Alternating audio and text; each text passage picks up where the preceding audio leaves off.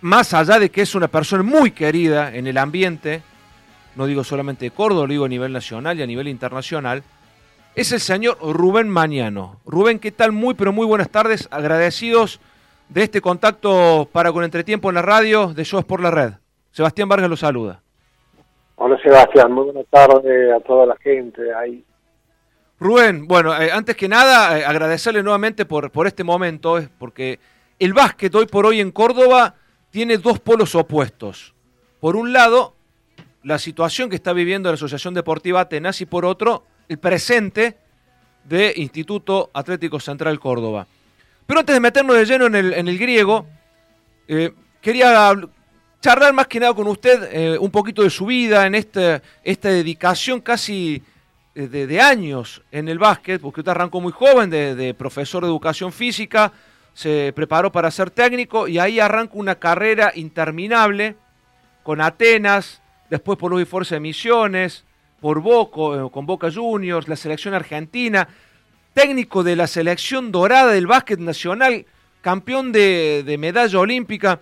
Cuéntenos un poquito usted, este pequeño resumen que yo acabo de hacer, ¿cómo ha sido ese paso a paso en, lo personal?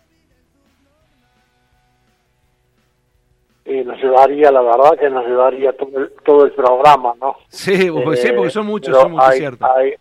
creo que hay puntos de inflexión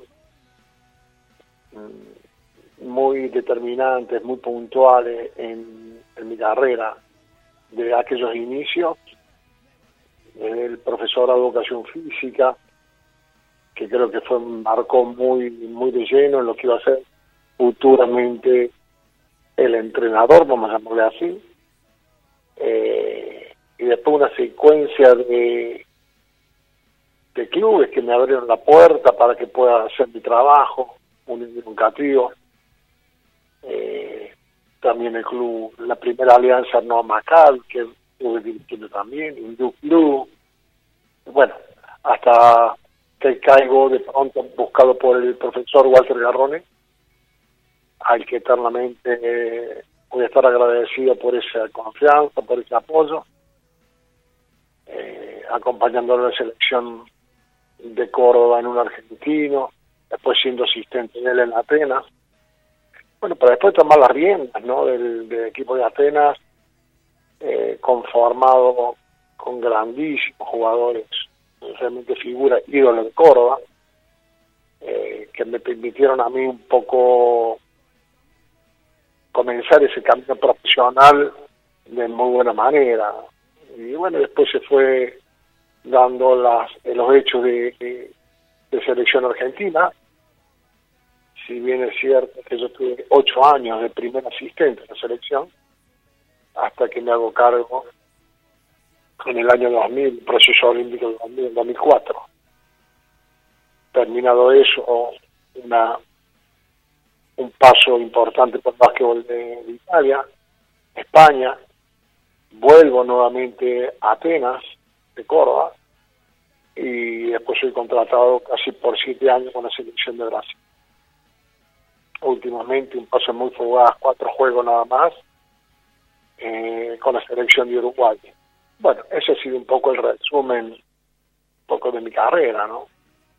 Bien, eh, eh, usted hablaba de, de Atenas y le tocó dirigir hoy por hoy, y han pasado los años, muchos, no ha habido equipo en el, en el básquet argentino que logre igualar lo que fue esa Asociación Deportiva Atenas en cuanto a figuras, estilo de juego, lo que empezó a generar a nivel nacional en el básquet y en, y en nutrir seleccionados argentinos. Eh, usted, de alguna manera, en ese, en ese Atenas sacó lo mejor de todos. Sí, yo creo que, eh, eh, te vuelvo a repetir, con un gran apoyo, un gran apoyo, primero de, la dirigencia, indudablemente, poner en manos de un entrenador que recién se iniciaba tremendo potencial, eh, te diría, es un acto quijotesco. Y bueno, agradecido por eso, agradecido a la verdadera materia prima, que son los jugadores, por, por haberme permitido desarrollar mi trabajo eh, eso trajo aparejado un, buen futuro para mí.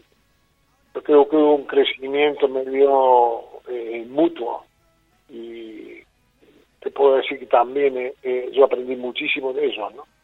Rubén, me meto en ese vestuario, en ese Atenas. vamos a, tocar un poquito la intimidad. Si usted tiene que decirme cuál era el más obediente a la hora de recibir los conceptos y cuál era el más rebelde de ese equipo.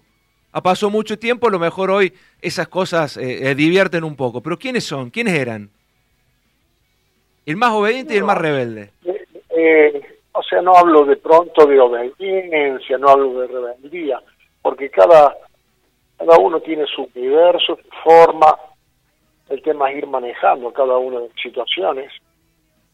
Estamos hablando de, de jugadores prácticamente ídolos dentro de la disciplina, más acá en Córdoba.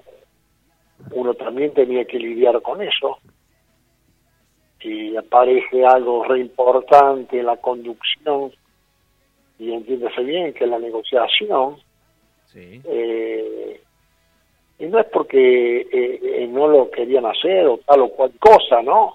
Sino que eh, era ya su naturaleza. Pero te puedo decir que la verdad que bastante pocos problemas he tenido en relación a, a, la cantidad de cosas conquistadas. de pronto, los mayores inconvenientes que se daban de pronto eran con los extranjeros. Eh, porque no era fácil jugar en Atenas. El protagonismo prácticamente lo llevaban los jugadores nacionales y eso para la gente que venía de afuera a veces no era el mito y entonces tenía que vivir mucho con eso. Eh, pero a ciencia cierta no, no he tenido muchos inconvenientes. Bueno, ahora que, que, me acaba de dar estos conceptos, este, surge en el deporte actual eh, algo que, es, que siempre se manejó dentro de las empresas, pero que en el deporte tiene mucho, mucho énfasis. Y estamos hablando de qué es ser jefe, cuál es la diferencia de ser jefe y de ser líder.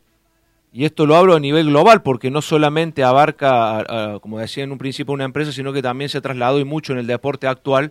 Este, ¿Qué me puede decir con respecto a estos términos? ¿En qué es ser jefe y qué es ser líder? ¿Usted dónde se colocaría? Yo tomo el concepto medio de jefe como un concepto muy, muy, muy vertical. Eh, un líder es un acompañante, es un facilitador de éxito, uno que crea un clima laboral sustentado en la confianza, en el trabajo, y, y hay un crecimiento mutuo. O sea, a, hay un acompañamiento. El jefe un poco es, se hace de esta manera, sí o sí, eh, sin permitir a las partes hacer un trabajo de pronto interdisciplinario, eh, sin darle lugar a una distinción que hoy por hoy tiene muchísimo que ver, que es el saber escuchar, por ejemplo. Eh, bueno, yo te tiré un par de, elementos ya para a, lo que a mí me se refiere eh, la diferencia entre ser jefe y un líder. Rubén, ¿cómo andas? Simón Guzmán te saluda. Em, acá en Argentina y en Córdoba no dimensionamos todo lo que lograste. No sé si viste el retiro de Manu Ginóbili, pero Greg Popovich, uno de los mejores entrenadores de la historia del básquet, dijo que el mejor equipo que él uno de los mejores equipos de básquet que él había visto fue la selección argentina del 2004, que comandabas vos como director técnico. ¿Qué te generan a vos ese tipo de declaraciones de personalidades tan grandes del básquet? Eh, indudablemente que eso tiene un peso específico muy, muy grande, porque viene de un colega, nada más y nada menos que Popovich, eh, un múltiplo campeón, una, una persona extremadamente respetable en el mundo de esta disciplina.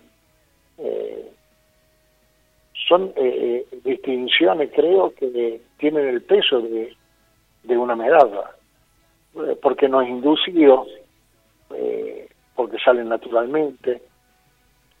Bueno, eh, en, buena hora que, seamos considerados de esta manera. Se viene el Mundial, año de Mundial, como sabemos. Eh, tenemos a Campazo, a Dec, a La Provítula, a Vildosa, a Delia, jugadores que vienen jugando en la selección desde hace tiempo, que tienen un gran nivel en Europa. ¿Es mucha la diferencia de esta selección con aquella generación dorada? Sabemos que va a ser casi imposible igualarla, pero ¿podemos soñar con grandes resultados de esta selección como se han obtenido en el 2002, en el 2004? Primero, yo no me, no me, no me, ni me animo a compararlo, no, no me atrevería a comparar. Eh, son personas diferentes, jugadores diferentes. Eh, yo creo que hoy la selección que tenemos es extremadamente competitiva, nadie te va a garantizar el éxito, eh, pero sí eh, tengo la certeza de que vamos a hacer muy, muy buen trabajo en el Mundial. Eh, comparar es una situación muy, muy odiosa. ya yo hace tiempo que incluso dejé de, de prestar tanto atención al término eh, y depositar muchísima confianza en, este grupo de jugadores y su comisión técnica. Eh, después, en cuanto a los resultados, ¿quién hubiese soñado alguna vez que Argentina iba a ser campeón olímpico? La verdad que las apuestas eran mínimas, pero se fue creciendo a través del tiempo y lo que fue mostrando el equipo, eh, a través indudablemente de la mejoría que tenían sus jugadores en, sus lugares de, trabajo, vamos a llamarle así, que fueron usufructuados en el buen sentido por, por la selección. Así que creo que hay que esperanzarse en, que Argentina haga muy buen trabajo. Rubén, me vuelvo al 2004. En esa final olímpica, le quiero preguntar cómo fue fueron las 24 horas previas a ese partido. Pero no hablo a nivel equipo, hablo a nivel personal. Usted, ¿cómo fue ese día previo y cómo fue después el festejo de, ese, de, ese, de esa consagración para el básquet argentino? ¿Se acuerda, ¿se acuerda cómo fue esa, esa, previa? Sí, no, no lo tengo extremadamente grabado. Sí puedo hablar de cómo son como es mi accionar en situaciones límites como ese tipo, ¿no? Bueno. Que no creo que varíen, que varían sustancialmente unas de otras. Eh, nosotros habíamos tenido un aprendizaje en el, en el 2002. Eh, eso que nos permitió encarar el juego, tal vez con, con otra mentalidad, de, pronto no dejar pasar una nueva posibilidad. Pero a ciencia cierta, yo como entrenador eh, eh, tenía la poco la tranquilidad eh, de que el equipo llegaba a esa instancia en muy buena forma. No habíamos comenzado bien, comenzamos realmente regular, nuestra preparación no fue buena. Hablo en cuanto a resultados, ¿no? Sí, sí, sí. Sin embargo, dentro del mismo Juego Olímpico, eh, tuvimos algunos altibajos bastante preocupantes. Más la lesión de Oberto en ese momento también. Sí, no, incluso antes. Perdiendo, perdiendo con España, perdiendo con Italia, eh, cosa que preocupaba. Pero eh, de hecho el partido contra Grecia, el partido contra Estados Unidos nos dio, nos dio un impulso muy, muy grande para llegar a la final de una manera eh, firme, vamos a llamarle así. Y, también eso en la previa te da una suerte de, eh, de tranquilidad, vamos a llamarle tranquilo nunca, está tranquilo, está como claro, pero con la certeza que vamos a a no dejar pasar la oportunidad. O sea, se trabaja mucho, eh, evitas elucubrar cosas, tratar de focalizarte en lo que vas a hacer, en lo que va a hacer tu equipo, en cómo juega el equipo rival, habíamos tenido un aprendizaje perdiendo con el, con el equipo que jugamos la final en una última vuelta, último tiro al lado del aro que agarramos y perdemos por un punto. O sea, eh, todos elementos que nos ayudaban para encarar la final, como te decía, de la mejor manera. O sea, es más, la gente se ríe a veces, que yo durante los torneos a veces duermo, como buen provinciano, duermo la fiesta. Así que imagínate. Pudimos observarte en Villa María, sabes que tu hijo, sabemos que tu hijo es entrenador de, Esparta Básquet. Ahí, ¿qué consejos les das o lo, dejas libre que haga su camino? Pero teniendo en cuenta que tú, un papá con tantos éxitos, eh, ¿tratas de guiarlo también a él? Sí, indudablemente. Eh, eh, a ver, lo, más, lo más importante creo que cuando él toma la decisión de ser entrenador, que no es nada sencillo, menos en esta época, eh, brindarle todo el apoyo posible. Eh, desde lo humano, de, la familia, e incluso del técnico, del táctico, discutimos de básquetbol, vemos básquetbol, eh, pero un poco dejarlo que sea él, que tome sus propias decisiones, que se haga cargo de las consecuencias de las decisiones que toma. Después, si yo estoy en un juego y comento algo, lo evaluamos. Él tiene su postura, yo tengo la mía, pero se discute. Eh, y eso, indudablemente, creo que eh, es un aprendizaje importante. Y, y ahora dos preguntas en una, bastante difícil que me las respondas. La primera, viene alguien mañana y te dice, Rubén, tenemos que ir a una guerra, podés elegir un solo jugador de la generación dorada para que te acompañe ¿a quién elegirías? Y la segunda, ¿a quién fue el mejor jugador que dirigiste o cuál fue el jugador que más te sorprendió a lo largo de tu carrera como director técnico? Bueno, la primera, eh, si vamos a la guerra, yo me bajo, me quedo y busco dos jugadores de la generación dorada. No que vayan dos de ellos, que van a ser mucho más productivos que yo. Eh, y indudablemente uno es, si da un nombre propio, es muy egoísta, con una cantidad de jugadores, pero sin lugar a duda, eh, no solamente por lo que ha, ha demostrado la selección, sino en toda su carrera, eh, uno de los jugadores que, que yo he dirigido, he tenido el placer de dirigir, que han dado muchísimo satisfacciones y todo, porque que la convivencia no ha sido tanto, ha sido Manuel Gino, evidentemente, ¿no? Perfecto, Rubén, perfecto. Y el otro día se cumplían 15 años de la última Liga Sudamericana que ganó Atenas con Mario Milanesio como director técnico. ¿Por qué ha pasado tanto tiempo y Atenas no ha vuelto a conseguir un título de esa magnitud? A ver, eh, eh, la gente de pronto se cree que el éxito tiene que tener una, una perpetuidad. Y bueno, por ejemplo, me sale ahora, surge ahora la idea, ¿por qué los Ángeles Lakers no siguen saliendo campeones? Si tuvieron, o el Chicago Bulls, ¿por qué no siguen siendo campeones? Claro. Eh, es lógico que suceden ese tipo de cosas. Eh, hoy Atenas no está pasando un buen momento, probablemente nadie lo va a negar, pero nadie puede olvidar todo lo que hizo. Es un referente histórico de nuestra vida es un referente del básquetbol nacional e internacional. Eh, son momentos que precisa del apoyo de todos, más de que de pronto vuelve, a aparecer, vuelve a aparecer el concepto de, de las comparaciones. Eh, hay apuestas dirigenciales, a veces salen bien, a veces no tan bien. Eh, pero bueno, hoy por hoy hay que intentar apoyar al equipo para que para que pueda salir de esta situación adversa que tiene, ¿no? ¿Te preocupa, Rubén, el presente de Atenas? Vos como que has sido su, eh, su entrenador, has estado muchos, muchos años vinculado al club eh, y siempre vinculado con Atenas en lo que ha sido aquí Córdoba. ¿Te preocupa un poco el momento que está pasando Atenas? ¿Cómo pensás que se puede llegar a salir de esta situación?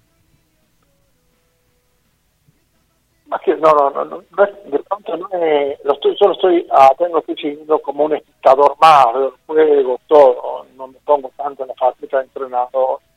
O sea que eh, más que preocupación es sentimiento. Eh, me encantaría que, que salga de la situación del descenso, que los números no lo muestran tan así. ¿Lo es factible que pueda salir, Rubén? ¿Piensas que puede llegar a salir como está la situación actual? Va a tener una situación límite, límite, creo, espero que no, espero que no, pero una situación límite que se da de, de, por el descenso. Eh, realmente vamos a ver, ahí vamos a ver realmente el talante eh, y la fibra de los jugadores que tienen, porque eh, estimo que esa situación no es lo mismo jugar por campeonar que jugar por el descenso, me parece mucho más estresante de pronto tener un descenso a el, abismo al lado que de pronto poder la posibilidad de alzar una copa o no. Eh, por eso te digo, vamos a ver el estirpe y la fibra con que están eh, formados los jugadores hoy. Se trajo a Nicolás Casalánguida en 2017 para la temporada 2017-2018. Atenas volvió a una semifinal, clasificó a la Liga de las Américas. Después Nicolás termina tomando la decisión de irse por decisiones dirigenciales como la de terminar un estadio o realizar una propia escuela para Atenas y se descuidó un poco el plantel de básquet. ¿Sentís que esas decisiones dirigenciales hacen de este presente de Atenas? No, porque si de pronto no estaría jugando hoy el descenso tendría la escuela y el estadio y todo, estaríamos aplaudiendo no. O sea, son decisiones que la, que la dirigencia entiende que tiene que tomar y se harán cargo de las circunstancias de las decisiones que tomen, indudablemente. Después se, se puede llegar a hablar de cuestiones técnicas, conformaciones de equipo, presupuestos y todo eso. Pero se optó, optó por un grupo de jóvenes, se optó por, por encauzar un presupuesto para tal o cual cosa. Bueno, si se realiza eso, sabíamos cuáles eran los riesgos, ¿no? Y, se, hacen, y se harán de las circunstancias, así. Si uno lo trae al fútbol, por ahí uno se asemeja a lo que le está pasando a Belgrano. Apostaron en inversiones de infraestructura, descuidaron el equipo y terminaron este, mm, descendiendo. Ahora me voy a la vereda del frente, este, porque eh, en la contracara de Atenas en Córdoba hoy es Instituto. ¿Por qué Instituto está tan bien y por qué Atenas ha llegado a, lo que llegó, más allá de lo que hemos analizado hasta, hasta, hasta recién. Este, ¿Qué ha hecho bien Instituto? ¿Qué ve usted que hizo bien para estar dentro de, los equipos más importantes del básquet nacional? Creo que hay un proceso muy interesante, sobre todo encabezado por una pata vital, que es la dirigencia. Estuvo muy coherente. Eh, con elección de un, muy buen cuerpo técnico y tratándolo de mantener.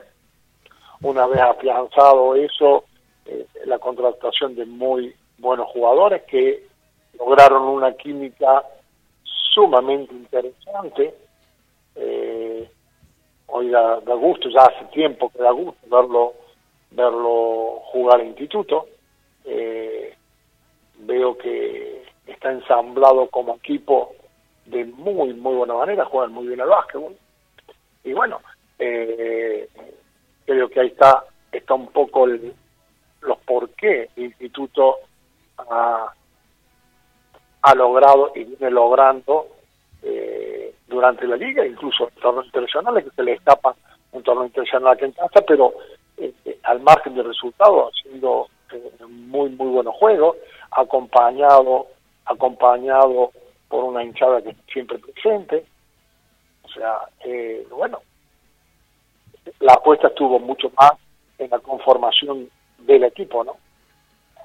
Este año jugaron dos clásicos, Atenas Instituto, y ganó los dos institutos. El otro día Sergio Hernández decía que ningún rival de la Liga Nacional quiere cruzarse con Instituto en playoff. ¿Hay mucha diferencia hoy entre Instituto y Atenas? Y si nos tendremos que acostumbrar algo que nos parezca raro, que hoy el básquet de Córdoba lo domina Instituto? No, no creo, no creo que eh, eh, primero no creo que por qué la gente Córdoba tiene que mirar solamente a Atenas. A mí, a mí me parece re interesante que haya un club como instituto confrontando, porque eso va a ser el crecimiento del básquetbol, no me cabe duda, no me cabe duda.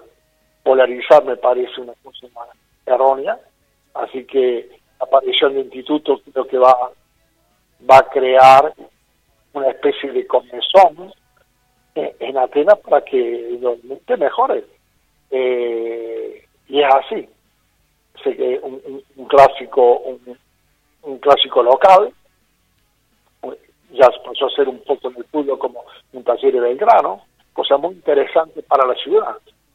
Eh, lo que sí está claro, eh, nadie le va a quitar tampoco Atenas su historia, ¿no?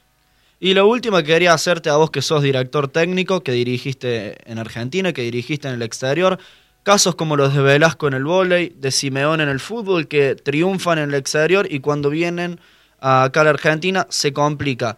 Eh, ¿Es imposible o es muy difícil para un entrenador dirigir con la sociedad resultadista con la que estamos viviendo acá en este país?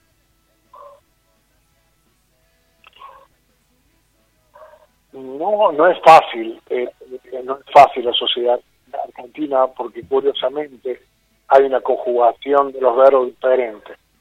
Eh, todos lo quieren, incluso en, tiempos, me refiero básicamente a todos lo quieren hacer. Hay que ganar ayer, no mañana. Entonces se complica muchísimo. Eh, eh, eh, el éxito lo que nos venden, la sociedad, lo que, cómo está, nos venden éxitos inmediatos, los procesos no existen, entonces, para, para un equipo, para un entrenador, para un dirigente, es realmente muy difícil llevar a, adelante un proyecto. Eh, bueno, eh, no, no hay mucho más que eso. Sucede que la, la, gente que se forma en Europa y todo, que, eh, que el deporte dentro todo tiene su presión indudablemente, pero pasa a ser más de pronto un show que, que un juego mismo, ¿no?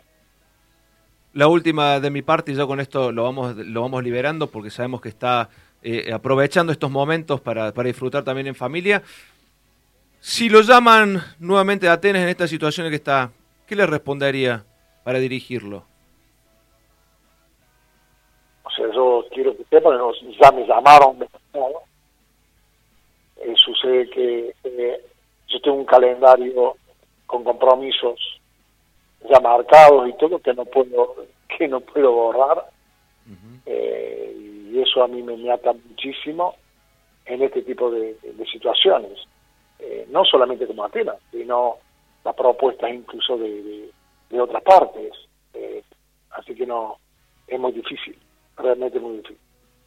Rubén le agradecemos muchísimo este este rato que este rato largo que ha tenido con nosotros. Eh, nos ha llenado de conceptos, la verdad que, es lindo poder dialogar con gente que, ha vivido estas experiencias y puede transmitirlas y que la gente también pueda, pueda escucharlas y darse cuenta eh, que no todo en la vida son, son logros, sino que también hay personas atrás de ello. Y en este caso, un grande como usted, agradecido y bueno, será hasta pronto y que sigan los éxitos dentro de lo que, de lo que usted mejor sabe hacer, que es el básquet. Bueno, hasta siempre, muchas gracias por, poder hablar de básquet, que es importante. Lo mejor para ustedes. Un abrazo, Rubén. Chao, hasta siempre.